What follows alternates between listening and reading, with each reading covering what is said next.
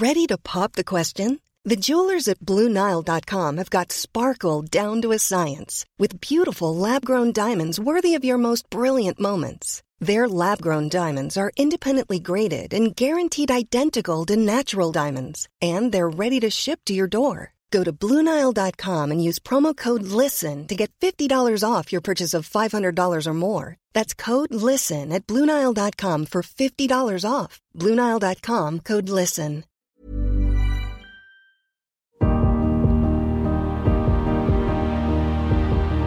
Bonjour, je suis Agathe Le Caron. Bienvenue dans Les Rescapés, le podcast qui vous parle de ces gens qui ont vécu une déflagration dans leur vie, qui a signé la fin de leur vie d'avant et conditionné leur destin. Nos témoins sont des survivants. Ils auraient pu sombrer, mais la fracture qu'ils ont vécue a parfois donné du sens à leur vie ou révélé une partie d'eux-mêmes qui serait certainement restée endormie. Aussi difficile que fut l'épreuve, ils sont parvenus à voir la vie d'un œil neuf. Parce qu'on n'a qu'une seule vie, celle qu'on vit. Parce qu'on ne peut rien contre les épreuves. Comment gérer l'après? Comment vivre cette renaissance pour qu'elle ne soit pas une petite mort? N'oubliez pas, la vie a toujours plus d'imagination que nous. Je m'appelle Julie. Avant, j'étais une adolescente euh, pleine de vie, amoureuse de sport, passionnée de gymnastique et amoureuse de la vie aussi. Mais depuis le 12 février 2013, je suis une rescapée.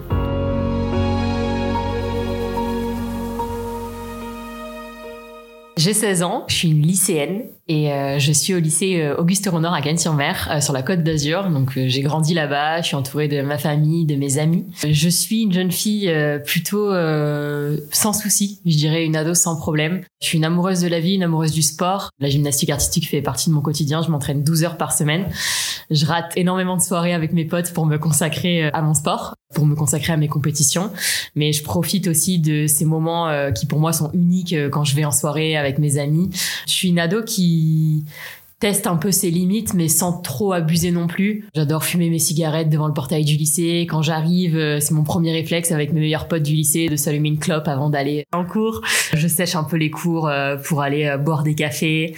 J'ai pas d'histoire de harcèlement. J'harcèle personne, personne me harcèle. Je vis vraiment une vie de lycéenne comme on pourrait la rêver, quoi. Tout se passe bien et, et je suis vraiment heureuse dans ma vie à ce moment-là, j'ai envie de devenir euh, cadre commercial. Enfin, j'ai envie de, faire une grande école de commerce sur la côte d'Azur qui s'appelle l'EDEC. Mon papa, il est commercial et euh, j'ai envie de suivre sa voie et j'ai envie de bosser dans le luxe. Je suis en première et euh, j'ai choisi une première économique et sociale justement pour me diriger vers cette fameuse école de commerce. Donc important de faire un petit peu d'économie.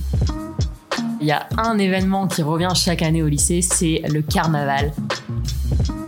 Alors clairement, c'est euh, vraiment le moment, je pense, banalisé dans la vie de tout lycéen. Enfin, en tout cas, dans notre lycée, ça se passe comme ça. C'est hyper sérieux le carnaval dans notre lycée. Genre, il y a des concours de costumes. La journée, elle est, on a quand même cours et tout, mais c'est trop cool d'être euh, tu dans les couloirs du lycée, on voit nos potes. C'est hyper plaisant. C'est une journée presque où en fait t'es es en cours mais t'as pas cours. Et du coup, avec ma meilleure amie, on se dit que cette année on va tout donner pour ce carnaval. On s'y prend bien quelques semaines à l'avance et on décide en fait de se faire un costume de mouton. Mathieu, un pote de première, qui euh, lui décide de se déguiser en berger. C'est plutôt ça la question, genre pourquoi lui il décide de se déguiser en berger, on saura jamais. Mais du coup, vu que Mathieu nous dit ça, avec ma meilleure pote, on est là, on se dit bon bah ok c'est une bonne idée si genre viens on fait les moutons quoi. Donc on essaie de confectionner le costume et du coup en fait on décide de faire ce costume sur du jean, de coller du scotch double face et d'aller acheter en fait du coton en vrac et euh, de parsemer en fait autant le jean que le manche longue de boules de coton. Et pour le haut hein, c'était un petit problème. On s'est dit putain mais comment on va faire pour essayer de faire tenir les boules de coton sur notre tête? Et en fait on décide de couper un bas de collant. Et sur le bas de collant pareil on met du scotch double face et on recouvre en fait la totalité euh, de la tête avec du coton. Et voilà, et on fait ça pendant, je pense, une semaine, une semaine et demie, où tous les soirs après les cours, ou tous les matins, le week-end, on se retrouve avec ma meilleure pote et on se confectionne euh, ce costume incroyable jusqu'au jour J en fait où euh, je me rappellerai toujours euh, la veille du 12 février. On est la veille du carnaval, je m'endors et je réfléchis à tout ce qui va se passer demain. Je suis euh, hyper excitée, je me dis ok, il faut pas que j'oublie ça, on avait prévu de se peindre les mains pour faire genre les sabots. Donc tout était tellement organisé, c'était dingue et j'étais trop excitée à l'idée d'être demain quoi. On est le matin du 12 février. Je pars sans dire au revoir à ma mère. Je prends toutes mes affaires. Je dis, je dois y aller. Il faut que j'aille chez Mel et tout. On arrive au lycée. Donc nous, on est déguisés, on est en mouton. Et euh, tout le monde est déguisé. Le seul truc un petit peu moi qui m'avait marqué, c'est euh, ce concours de carnaval organisé avec un jury où en fait donc on va là-bas avec ma meilleure pote, on fait la photo avec notre pote berger justement, et en fait on est les favoris du jury. Et là, en fait, c'est trop un succès parce que vraiment, bah, comme je viens de le dire, on, a vraiment tout donné pour faire ce costume. Donc de savoir que le jury kiffe vraiment, on est trop contente. C'est vraiment une belle journée, en fait. C'est vraiment une belle journée. Elle se passe euh, vraiment tout à fait normalement comme le carnaval de l'année dernière. À la fin de la journée, en fait, euh, je décide de remonter chez moi et euh, mon père peut pas venir me récupérer euh, au lycée. Donc du coup, je remonte en bus et en fait, dans le bus pour retourner à la maison, j'ai ma meilleure amie d'enfance, donc pas celle qui a le même costume que moi, mais ma meilleure amie d'enfance, qui me propose qu'on fume une dernière cigarette ensemble avant de remonter à la maison, bon, histoire de se poser, de chiller un peu. Et j'admets que sur le moment, en fait, je suis enveloppée de coton toute la journée, quoi. Enfin, j'ai dit, euh, je lui dis, j'ai qu'une envie, en vrai, c'est de rentrer chez moi et de retirer ce costume. Et Clara, elle me dit, ah, mais c'est bon, allez, on fume une dernière cigarette, tu le renlèveras après ton costume et tout. Et donc, euh, bah, on s'arrête avec Clara, on descend du bus et euh, on fume cette dernière cigarette. On se pose, elle est au téléphone avec son chéri. Moi, je suis assise à côté d'elle, je suis à sa droite. Et euh, ben, on fume toutes les deux notre cigarette pendant qu'elle elle est au téléphone. Et moi, je sais pas, en fait, je suis en train de fumer et je vacille un petit peu. Enfin, je sais pas, je pense à d'autres choses et tout. Et en fait, c'est Clara qui, genre, d'un coup, elle me tape et elle me dit, genre, meuf, tu prends feu. Et je baisse la tête et en une fraction de seconde, j'ai rien compris à ce qui s'était passé.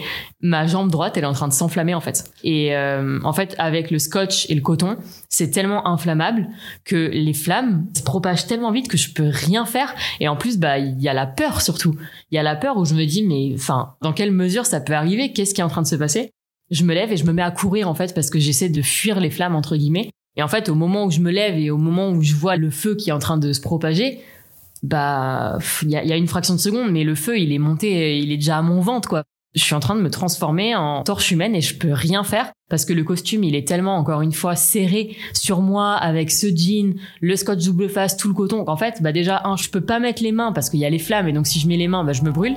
Je peux pas le retirer c'est un truc de ouf. Clara, à ce moment-là, elle essaie de me porter secours comme elle peut, donc elle est à côté de moi, elle appelle au secours, elle crie à l'aise, elle prend son manteau et elle essaie de m'enrouler dedans. Sauf qu'en essayant de m'enrouler dedans, en fait, les flammes, elles sont telles que elle, se brûle aussi au deuxième degré sur le bras. Donc, euh, enfin, elle peut plus m'approcher. Elle me crie de me rouler par terre. Donc, je me roule par terre. Ça aide un petit peu à éteindre les flammes. Mais en fait, à ce moment-là, moi, euh, le seul truc que j'ai dans ma tête, c'est reste en vie. Je me répète de rester en vie. J'appelle au secours en même temps qu'elle, donc on essaie quand même d'alerter un peu le quartier. On est dans un chemin avec euh, pas mal de voisins et tout, donc on espère que quelqu'un va nous entendre. Et après euh, de longues minutes où je bataille et où le feu se propage absolument partout, je commence à comprendre que c'est très très grave dans la mesure où en fait les flammes elles sont en train de monter et quand elles atteignent mon cou, donc en fait c'est la seule partie de mon corps qui n'est pas couverte par un vêtement parce que sinon j'avais un manche longue, le bonnet, le jean quand les flammes elles arrivent au niveau de mon cou, en fait, je peux plus crier. Je peux plus crier à cause de la chaleur et à cause de l'inhalation de la fumée. Je peux plus crier au secours, je peux plus crier à l'aide. Et là, je me dis, enfin, à ce moment-là, pour moi, c'est la panique. Je me dis, je suis en train de vivre un cauchemar, c'est l'enfer. Et il y a une voisine qui finit par nous entendre avec Clara. Elle sort de chez elle et elle m'arrose en fait avec un tuyau d'arrosage. Elle découpe mon costume. Entre temps, j'ai bah, Clara qui essaie d'appeler mes parents. En plus, ça capte pas. Le sort s'acharne en fait ce 12 février quand même. Et euh, les pompiers arrivent aussi. Ce qui est assez dingue en fait avec ce 12 février, c'est que je me rappelle de tout. Je me rappelle de tout, j'ai pas perdu connaissance. Je suis capable de le raconter euh, comme si c'était hier euh, parce que je suis capable de le revivre. Ouais. Si je pense au moment présent, dans mon insouciance d'adolescente, mon seul problème, c'est de me dire mes parents ils vont capter que je fume. c'est ma seule crainte à ce moment-là. C'est dingue, j'ai toute mon insouciance, elle prend le dessus et je me dis, je vais me faire tuer quoi. Mes parents, ils vont capter que c'était à cause d'une cigarette et en fait, c'est ça que ça révèle, c'est que en fait, ce jour-là, j'ai aucune conscience de la gravité de ce qui vient de m'arriver. Aucune conscience pour deux raisons. La première, l'adrénaline te crie de rester en vie. J'ai l'adrénaline et physiquement, ce qui se passe aussi, c'est que quand on a une brûlure qui est tellement profonde, les nerfs sont très vite touchés. On dit apparemment que c'est la plus grosse douleur avant l'accouchement. si un jour j'ai des enfants, j'aurais vécu les deux, trop bien. Mais euh, non, non, ils disent que c'est la, pire douleur au monde et que euh, en fait, à partir du moment où les nerfs sont touchés, en revanche, c'est assez bizarre parce que la douleur diminue d'elle-même vu que les nerfs sont touchés. Je me suis dit de rester en vie, mais j'ai pas eu cette sensation de voir ma vie défiler ou de voir une lumière. J'ai pas failli perdre connaissance. Dans ma tête, c'est une fraction de seconde à la fois et en même temps, c'est les minutes les plus intenses de ma vie.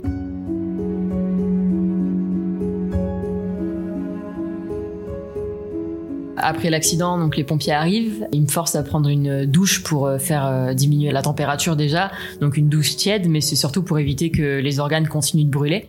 Je me rappelle de la sensation de la douche. Pour le coup là, la douleur, elle s'était bien réveillée et en fait, je leur crie d'arrêter. Je leur dis mais c'est horrible ce que vous êtes en train de me faire. Et c'est dingue. en fait, quand je le raconte, je me dis mais t'es là, tu perds pas connaissance, tu revis chaque moment.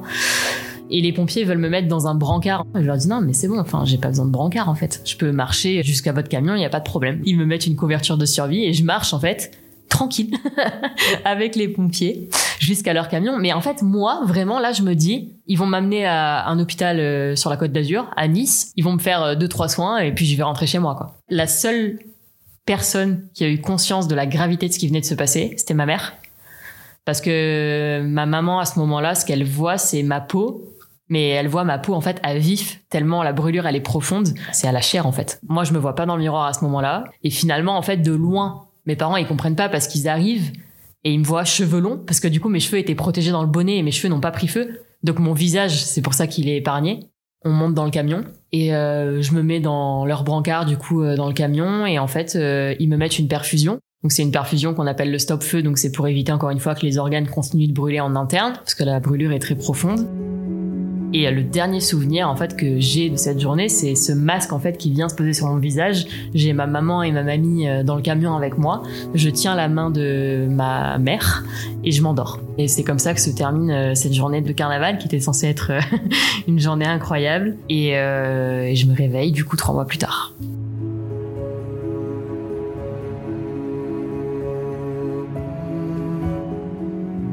En fait, j'ai aucun souvenir à partir du moment où on m'endort, moi, dans ma tête, j'ai l'impression que il se passe euh, une nuit complète, peut-être deux nuits max, genre vraiment un grand sommeil de 15 heures. Dans ma tête, c'est un petit peu ça, parsemé de beaucoup beaucoup de flashs, donc beaucoup de rêves, mais euh, aucune notion de temps en fait. Donc du coup, moi, j'ai l'impression de me réveiller après une énorme nuit. Le jour de l'accident, c'était le 12 février, et quand je me réveille, on est euh, début mai. on est début mai quoi. Et euh, mes parents ils me disent euh, est-ce que tu sais quelle date on est? Moi je leur dis bah on est je sais pas on est le 14 février et en fait tout est occulté. Euh, là dans ma tête c'est le flou et je comprends pas ce qui s'est passé quoi. Quand j'arrive à l'hôpital, on me met dans un coma artificiel pour éviter déjà que je souffre, pour pouvoir prodiguer tous les soins. Donc, euh, du coup, je suis brûlée au troisième degré sur 40% du corps. Donc, euh, une brûlure au troisième degré, elle se reconstitue pas seule. Donc, il faut faire des prises de greffe, donc prendre de la peau saine pour la mettre dessus. Donc, tout ça, euh, évidemment, c'est une douleur qui est telle que on place toujours un grand brûlé dans un coma artificiel pour prodiguer au moins les premiers soins, parce que la douleur, elle est très intense et la période cicatricielle, elle est compliquée. Et en fait, ce qui s'est passé avec ce coma artificiel, c'est que euh, là où moi je vis ce coma euh, parsemé de flashs, parsemé de rêves, j'entends des fragments de voix de mes parents, etc. Je vacille un petit peu en fait entre deux réalités, celle de mes parents et la mienne qui est de l'ordre du rêve et de la démesure et en fait du côté drogue qu'on injecte à une personne qui est dans un coma artificiel en fait. Moi, je rêve et je vis comme une seconde vie que je peux presque contrôler. C'est assez bizarre, quoi. Je fais des rêves qui sont tellement euh, réel que quand je me réveille du coma, j'en parle à mes parents en leur demandant, euh, bah, je sais pas, où il est mon troisième petit frère par exemple, parce que j'ai rêvé que ma mère elle était enceinte, du coup d'un autre enfant, et en fait je lui demande où il est cet autre enfant, et elle me dit, bah, ton petit frère il est là quoi, enfin c'est Adrien, c'est le dernier de la famille, et je lui dis, bah non, euh, t'étais enceinte, euh, et enfin. c'est un peu comme quelqu'un, je sais pas, qui se fait opérer, on lui met du méopa, enfin un gaz un peu délirant, et on entend la personne dire un peu n'importe quoi, c'est assez drôle, sauf que bah moi ça c'est puissance 10 000 et ça dure trois mois, quoi. En fait, ce qui est assez dingue, c'est que quand je me réveille, je sais ce qui m'est arrivé, je sais ce qui s'est passé, je me rappelle de l'accident, mais j'ai juste aucune notion de temps, ni de où on est. Et pourtant, je suis capable de me souvenir de ce que m'a dit des fois mon père pendant le coma, de ce que m'a dit ma mère. Je sais que ma grand-mère est venue me rendre visite, mais sans aucune notion de temps. Donc c'est vraiment vaciller entre deux réalités sans trop comprendre. Et à ce moment-là, moi, quand mon père me dit est-ce que tu sais quelle date on est, voilà, en fait, je suis, je suis dans le flou complet et je me dis mais, enfin, c'est incroyable. Et pourquoi, euh, du coup, ce coma il dure trois mois? Normalement, un grand brûlé, On va dire qu'un coma dure maximum trois semaines, un mois. Et si mon coma a duré autant de temps, en fait, c'est parce que j'ai fait des poussées de fièvre à 43 degrés. Mon pronostic vital, en fait, il est resté engagé pendant trois mois. Donc, en fait, pendant trois mois, mes proches, mes parents ne savaient pas si j'allais vivre ou mourir. Ce qui s'est passé, c'est qu'on m'a pas du tout mise dans un hôpital euh, à Nice sur la Côte d'Azur. J'ai dû aller dans un hôpital euh, spécialisé pour les grands brûlés à Toulon, à l'hôpital Sainte-Anne, donc c'est un hôpital militaire. Et mes parents, tous les jours, font l'aller-retour. Une heure et demie, une heure et demie, juste pour venir me voir, me serrer la main, et sans même savoir d'ailleurs si je les entends ou pas. Enfin, c'est quand même assez dingue. Enfin, je me dis la puissance de l'amour, elle est folle. Et pour autant, je sais que moi, c'est ce qui me sauve à ce moment-là parce que ces parcelles de mots, ces bribes, en fait, je les perçois et je pense que je sais à un moment que dans le coma, je suis dans une situation où j'ai le choix d'aller vers l'apaisement qui m'éloigne de la réalité de mes parents. Donc euh, on peut considérer que c'est la mort en fait. Et de l'autre côté, j'ai le choix de plus les entendre, mais de souffrir en fait. Et je suis allée vers la vie j'ai pas eu d'éléments visuels, c'était vraiment euh, pour moi tout se passe dans le corps. Et j'ai rencontré quelqu'un un jour qui a vécu un coma, alors pour le coup pas un coma artificiel, elle m'a donné une image très juste, elle son coma, elle avait l'impression de tenir une corde. Et en fait si elle lâchait la corde, elle se sentait partir. Et si elle tirait sur la corde, elle se sentait revenir. Mais tirer sur la corde demandait plus d'efforts que de lâcher la corde en fait. Et je pense que dans cette optique-là, ce qui sauve en fait c'est les proches. Et c'est pour ça qu'aujourd'hui vraiment je le dis si vous avez quelqu'un dans un coma dans un coma artificiel pour tous les témoignages que j'ai entendus juste allez-y et, parlez quoi. Parlez c'est trop important. Il faut essayer de visualiser du coup que la jeune femme que j'étais avant mon accident, donc qui aime la vie, qui aime le sport, bah cette femme-là, du coup, elle est, elle est partie. Pour laisser place du coup à ce que ce que je suis à ce moment-là, c'est euh, une jeune femme qui bandé de la tête aux pieds, qui ne peut plus tenir une fourchette, qui passe ses journées allongées parce que bah, j'ai passé trois mois dans un coma artificiel, donc on va pas du tout euh, me remettre debout euh, comme ça. Me remettre debout d'ailleurs, ça passe par euh, d'abord une verticalisation, donc on me sangle au lit. Le lit, on le met droit, donc on lève le lit pour faire d'abord redescendre le sang. Une des pires sensations de ma vie. Je peux pas parler. Je peux pas parler parce qu'en fait, bah, cet accident, il est tel qu'on a dû me poser une trachéotomie, donc j'ai un trou dans la gorge avec un tuyau. En fait, je suis sondée de la tête aux pieds. Je suis sondée pour les toilettes, je suis sondée pour la nourriture. Et là, en fait, je commence à capter que déjà, je peux pas m'exprimer. Et le seul moyen de parler avec une trachéo, c'est de demander aux infirmières qu'elles mettent une canule parlante. Mais d'entendre ta voix de jeune femme aussi rock que ça, il y a un côté qui est effrayant. Et en fait, je crois que ce qui me fait peur, déjà, c'est de dealer avec tout ce qui est en train de se passer, de passer d'une jeune femme qui fait des saltos arrière et qui s'entraîne 12 heures par semaine à ça, enfin, j'ai pas peur de le dire, à ça, de redevenir un enfant à l'âge de 16 ans qui n'est plus du tout autonome, qui peut même pas s'exprimer, mais je peux même pas manger, c'est terrible.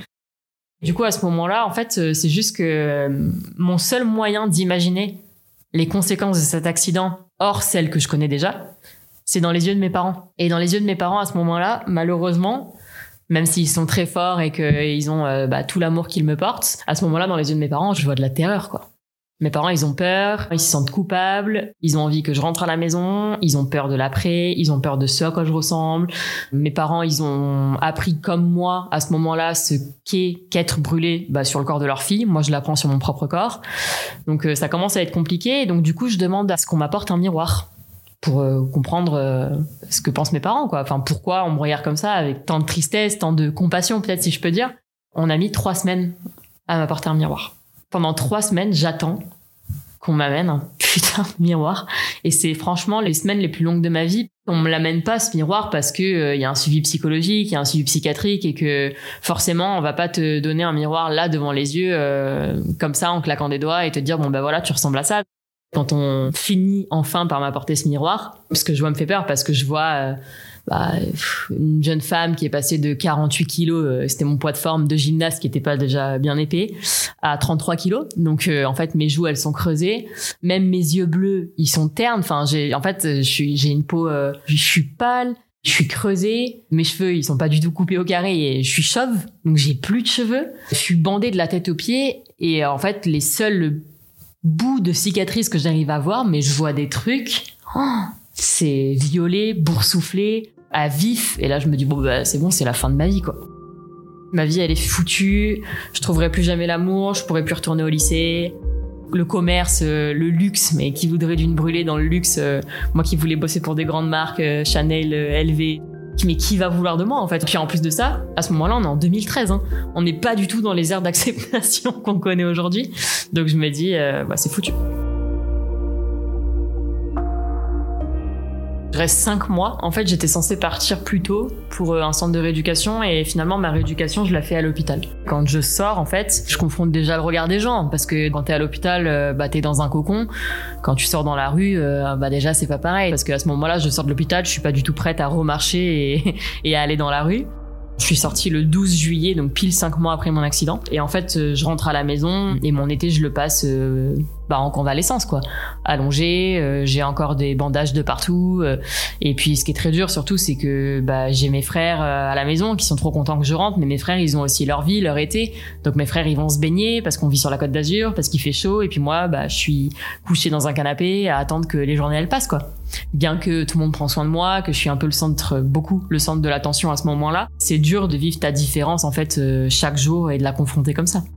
Moi, à ce moment-là, je suis hyper en colère. Je comprends pas pourquoi ça m'est arrivé en fait. Je me dis bah tu vois, j'ai toujours été euh, hyper cool, j'ai jamais harcelé personne, j'ai jamais fait du mal à personne, j'ai toujours tendu la main à ceux qui en avaient besoin. Puis j'étais quelqu'un de souriante, qui aimait la vie. Pourquoi on m'impose ça en fait? Du haut de mes 16 ans, je me disais mais il y a des gens sur terre, c'est pas qu'ils méritent plus, mais c'est juste que dans ma tête c'était plus logique effectivement que ça arrive à des gens qui avaient fait du mal autour d'eux. Je comprenais pas pourquoi ça m'arrivait à moi. Et puis surtout, je suis en train de prendre conscience de ce que cet accident il m'a fait à moi, mais surtout ce qu'il a fait à mes proches la famille à ce moment-là, euh, mon père, il prend tout sur ses épaules. Ma mère, elle est détruite. En fait, le fait de voir aussi que cet accident, il m'a pas atteint que moi, m'aide à me dire bon bah il faut que tu te battes pour eux. Ce qui n'aurait peut-être pas été le cas si j'étais pas autant entourée et autant aimée. Ce qui m'aide à ce moment-là, c'est que mes potes du lycée me font une vidéo avec le lycée mais entier. Il y avait même des profs et tout sur la vidéo. La vidéo, elle dure 9 minutes. Et on m'envoie cette vidéo à l'hôpital et on me dit euh, on t'attend en fait. On t'attend, on sait tout ce qui s'est passé, on s'en fout et on t'attend.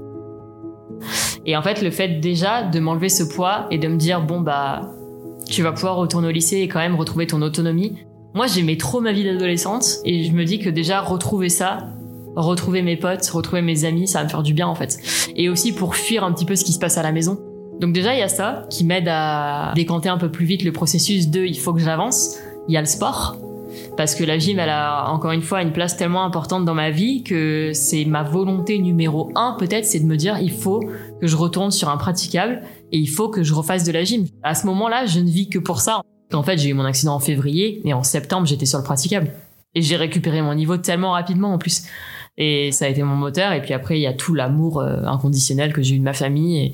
Et, tout ça fait qu'il y a un moment où tu te dis, bon, bah, ok, c'est arrivé c'est injuste, j'en veux à la vie. Et c'est dur, tout ça, quand t'as 16 ans. Enfin, j'ai confronté des trucs qui sont vraiment pas simples. Et à la fois, bah, tous ces moteurs-là que je viens de citer font que je me dis, tu te relèves, en fait. Tu te relèves et t'avances un peu chaque jour, mais il va falloir que t'avances, quoi. Moi et mon corps, euh, c'est compliqué. Je passe de phases où euh, je me regarde dans le miroir, je frappe le miroir, j'ai les mains en quoi. Enfin, je, je sais ce que c'est que de détester l'image qu'on renvoie. Je passe de ça à je couvre totalement mon corps parce que je veux pas du tout qu'on voit mes cicatrices. Donc, euh, je suis chauve, je mets une perruque. Je suis brûlée au niveau du cou, je mets une écharpe. En toutes circonstances, même à la gym d'ailleurs, je mettais une écharpe autour du cou manches longues, jeans, que ce soit en été, en hiver, au printemps, en automne. Je suis toujours habillée pareil. Beaucoup, beaucoup, beaucoup de maquillage. Je cherche le moindre truc pour me rattacher à l'image que j'ai de moi avant, en fait. La perruque, c'est ce truc de garder les cheveux longs. Le maquillage, c'est euh, essayer de retrouver une peau euh, normale, bien qu'on apprend très vite qu'une peau brûlée, elle redevient jamais comme avant. Je passe par ces phases-là où je me dis, euh, je veux occulter ce qui m'est arrivé. Et en fait, je crois que je récupère un petit peu une partie de ce que j'estimais être ma féminité quand mes cheveux repoussent. Récupérer un carré a fait que je me suis sentie indéniablement plus en confiance de pouvoir me recoiffer. Enfin, moi, j'ai des moments où je suis avec mes deux frères. Puis je suis entre les deux en plus, donc euh, mon petit frère et mon grand frère, on est tous les trois face au miroir. En même temps, c'est des moments de vie, ils sont magiques, ça me met les larmes aux yeux. Genre, ils sont là et ils m'apprennent à me coiffer parce que j'ai les mêmes cheveux qu'eux. Mais dans la vie d'une femme, c'est tellement dur, putain, c'est tellement dur tout ce que je pensais qui me rendrait plus féminine, je me suis rendu compte que je me trompais. C'est pas dans mes cheveux que résidait ma féminité. En fait, ma féminité, elle réside, et elle résidait surtout à ce moment-là dans mon sourire, dans la confiance que j'avais, moi vs moi. Après toutes ces phases-là, je change complètement. Euh, déjà, je me rends compte que le sport, il a une place qui est trop importante dans ma vie pour que je le laisse de côté. Donc, je décide après mes années lycée de partir en fac de sport. J'ai quand même pu récupérer, je vais pas dire une vie normale parce qu'en fait, ma vie, elle l'a plus jamais été. En tout cas, pas de la même manière, mais j'ai pu vivre et continuer à vivre et euh, le truc de cet accident, c'est vraiment ça, c'est qu'en fait, j'en venais énormément à redouter la vie. Je trouvais plus ma place aussi. Euh, je suis avec mes potes en soirée, c'est mes potes depuis toujours, enfin depuis le lycée et tout, et les sujets qui me passionnaient avant, je sais pas, de parler des histoires de un tel avec un tel et tout, bah on adore. Et en fait là, je trouve pas ma place quoi. Je trouve pas ma place parce que pour moi la vie, elle a une autre valeur, une autre fragilité, un autre sens et je prends dix ans de maturité dans la tronche. Et c'est dur aussi de dealer avec tout ça, mais en même temps, ça me permet de rester éveillé, de me dire bah en fait ta vie elle est fragile, mais du coup là tu vis aussi potentiellement les plus belles années de ta vie euh, de lycéenne et il faut aussi que tu les vives malgré tout ce qui est en train de se passer. Donc en fait c'est juste que cet accident il me fait développer une suranalyse de comment il faut que tu profites de la vie. Il y a un espèce de renouveau qui se crée en fait et où je me dis bah tu vas pas laisser cet accident définir ce que t'es et tu vas peut-être essayer d'en faire quelque chose d'autre et ça c'est né en fait avec le partage sur les réseaux sociaux. Je découvre, je pense que dans la femme que je pensais être peut-être un peu plus fragile, un peu plus influençable, il y a une force en moi qui est innée, je sais pas d'où elle sort, mais elle est là quoi, elle est puissante elle est puissante et c'est ça que je découvre et je découvre surtout avec cet accident j'apprends à comprendre comment je me sens heureuse et comment je me sens accomplie. Et ça, c'est très très fort. Et je trouve qu'aujourd'hui, c'est une vraie chance de savoir, et c'est ça que ça m'a appris, que en fait, je me sentais accomplie en transmettant par ce qui m'était arrivé et parce que la vie m'avait appris. Et donc, du coup, j'ai trouvé plein moyens de transmettre. Cet accident, il a complètement donné un sens à ma vie parce que j'en ai fait quelque chose de ouf dans le partage, dans la transmission, dans ce que je suis en train de faire à ce micro. J'aurais pu le laisser définir ma vie complètement autrement. J'ai écrit une citation d'ailleurs il y a pas longtemps, c'était j'ai longtemps cru que c'est ma différence qui faisait ma force et j'ai compris que c'est ma force qui avait fait la différence. Je pense que c'est la plus belle leçon de résilience que m'a appris cet accident et bah, ça me suivra toute ma vie, c'est sûr. En fait, euh, je décide d'ouvrir un compte Instagram que j'appelle euh, par la date de l'accident 12 février. En fait, c'est un moment où je me dis, je vais ouvrir ce compte, mais je vais pas mettre Julie Bourges pour euh, rester anonyme vis-à-vis de ma famille, de mes amis, parce que j'ai envie de me confier, j'ai envie de m'ouvrir là où eux, je les surprotège et je les protège énormément. J'ai envie de pouvoir parler de mon accident sans que pour autant bah, mes proches me lisent. Donc 12 février, c'est aussi un moyen de donner peut-être une autre signification à la date du drame, mais peut-être aussi de rester vraiment dans cet anonymat qui me rassure, je pense. Et puis aussi euh, de me dire euh, si j'ai des retours négatifs par rapport à mon histoire, par rapport à mes cicatrices, par rapport à ma différence, ça fera moins mal si je m'appelle 12 février, si je me cache un peu derrière un pseudo, que si je m'appelle Julie Bourges et que tout le monde sait qui je suis. À ce moment-là, quand j'ouvre ce compte, on est fin 2015. Ça fait euh, bientôt trois ans que j'ai eu l'accident, je crois. Et ce qui est ouf, c'est que je m'autorise à poster des photos sur ce compte de moi en t-shirt, alors que dans la rue, jamais, au grand jamais, j'en suis au stade où je mets des t-shirts, quoi.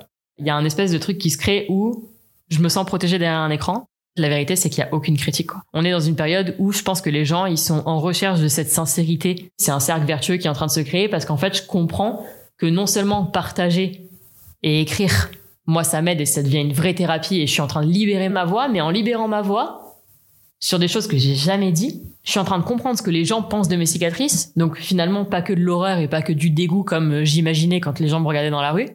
Et surtout, je me rends compte que à travers mon histoire, j'aide d'autres personnes. Et ça, pour moi, c'est un truc, je me dis, oh, la révélation, quoi. C'est, pour moi, là, de suite, ça donne un sens. Et je me dis, ah ouais, bah du coup, euh, si tu peux aider les autres, c'est peut-être pas arrivé pour rien quoi. En fait, euh, ce conte, il a grandi en même temps que moi. C'est hyper dur de le résumer parce que on y retrouve euh, toute mon évolution et en fait, c'est assez dingue si tu remontes toutes mes photos, les premières photos où j'avais genre bah, je sais pas 19 ans et aujourd'hui j'ai 26 ans. Tu vois tout ce qui s'est passé, toutes les, les choses que j'ai pu faire, des voyages humanitaires, les marques avec lesquelles j'ai bossé. Pour moi, c'était insensé. J'ai fait une couverture pour Biba, pour Féminin Bio, pour l'équipe. J'ai fait des couvertures de magazines là où en 2013, la jeune femme que j'étais, elle trouvait personne à qui s'identifier. Pour moi, en fait, mon compte Instagram, il montre toute la résilience de cet accident, de tout ce qui s'est passé, de tous les gens avec qui j'ai pu échanger, de tous les gens qui se reconnaissent. Et ce qui est dingue avec ce compte, c'est que moi, pendant longtemps, je pensais que en partageant sur le 12 février, j'allais toucher que des grands brûlés. Et finalement, je me rends compte que ce partage, il est universel parce qu'on a tous notre combat et, tu quantifies pas un combat. Ton combat, il a l'importance que tu décides de lui donner. Et j'ai mis du temps à comprendre aussi que j'ai rencontré des gens qui souffraient plus d'une rupture que moi de mon accident. Mais c'est ok, en fait. Ça dépend de notre force intérieure, ça dépend de notre entourage, ça dépend de quelle faculté on a à relever la tête après un accident. C'est de la résilience, encore une fois. On m'a demandé il y a pas longtemps si je comptais euh, changer mon pseudo et remettre Julie Bourges. Et c'est très très dur comme question parce que à la fois euh, 12 février, aujourd'hui on m'appelle aussi comme ça. Et en même temps, euh, pendant longtemps, c'est 12 février qui a écrit à la place de Julie. Et aujourd'hui, c'est Julie qui écrit. Et 12 février, c'est un support. Mais finalement, euh, maintenant, quand j'écris, j'écris avec toute ma sincérité, avec euh, toutes mes tripes. Et j'ai plus besoin d'être protégée par 12 février. C'est surtout ça. Si on parle même de ces 10 ans, normalement, chaque 12 février, chaque anniversaire, je m'obligeais, un petit peu entre guillemets, à revivre ce qui m'était arrivé. Je me mettais presque volontairement dans un mood arrivé à 16h30, 17h, date fatidique de l'accident, heure fatidique. Mais c'était un moyen peut-être de me souvenir de ce qui m'était arrivé, de me dire, euh, bon ben voilà, c'était là, t'en as fait quelque chose de cool, c'est pas arrivé pour rien, mais quand même. euh. Et en fait, là, les 10 ans, je l'ai vécu complètement différemment. En fait, c'est dingue, j'étais avec des potes, avec mon mec, et j'ai presque oublié à 16h30 enfin, j'étais occupée, je faisais plein de trucs et tout. On avait fait une vidéo pour les 10 ans avec mon chéri qui est photographe et vidéaste. On avait bossé sur une trop belle vidéo pour les 10 ans où je suis retournée sur les lieux de l'accident et tout. Et en fait, j'avais dans la tête de poster cette vidéo parce que c'était un moyen de boucler la boucle tellement que j'ai occulté genre le 16h30, 17h. C'est quand même dingue quoi. Et cette année, pour la première fois, le 12 février, j'ai pas pleuré.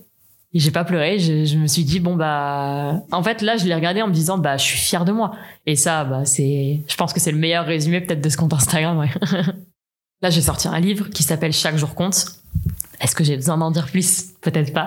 Mais qui est assez cool et c'est bien d'en parler maintenant, c'est qu'en fait c'est le résumé de tout ce que je viens de vous raconter parce que en fait ce livre il contient juste l'ensemble de mes thérapies. Donc on va retrouver du sport on va retrouver de l'écriture autobiographique où je vais raconter plein d'histoires mais on va aussi retrouver des questions d'introspection parce qu'en fait moi qu'est-ce qui m'a fait grandir dans ma vie c'est de me remettre en question en fait de me poser des questions sur quel sens je vais donner à ma vie. C'est quoi la vie que je veux après cet accident? Est-ce qu'un accident arrête vraiment la vie? Est-ce qu'un drame arrête vraiment la vie? Et du coup en fait ce livre chaque jour compte c'est toutes mes clés dans 365 pages quoi Pour conclure, je dirais que cet accident, il m'a peut-être mis sur le chemin sur lequel j'étais peut-être destinée à aller, mais beaucoup plus tôt, je pense. Je pense que dans tous les cas, j'aurais fini sur un chemin de transmission. Je me suis toujours accomplie de cette manière-là, mais j'ai eu la chance de le vivre plutôt que la moyenne et d'avoir trouvé ma voie.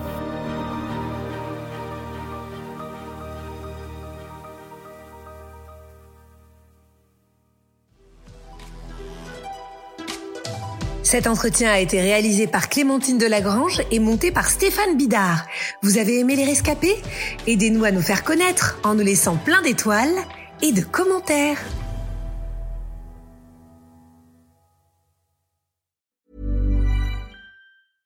This Mother's Day, treat mom to healthy, glowing skin with Osea's limited edition skincare sets. Osea has been making clean, seaweed infused products for nearly 30 years. Their advanced eye care duo brightens and firms skin around your eyes, while the Golden Glow Body Trio nourishes and smooths skin all over. Go to OSEAMalibu.com and use code MOM for 10% off your first order site wide.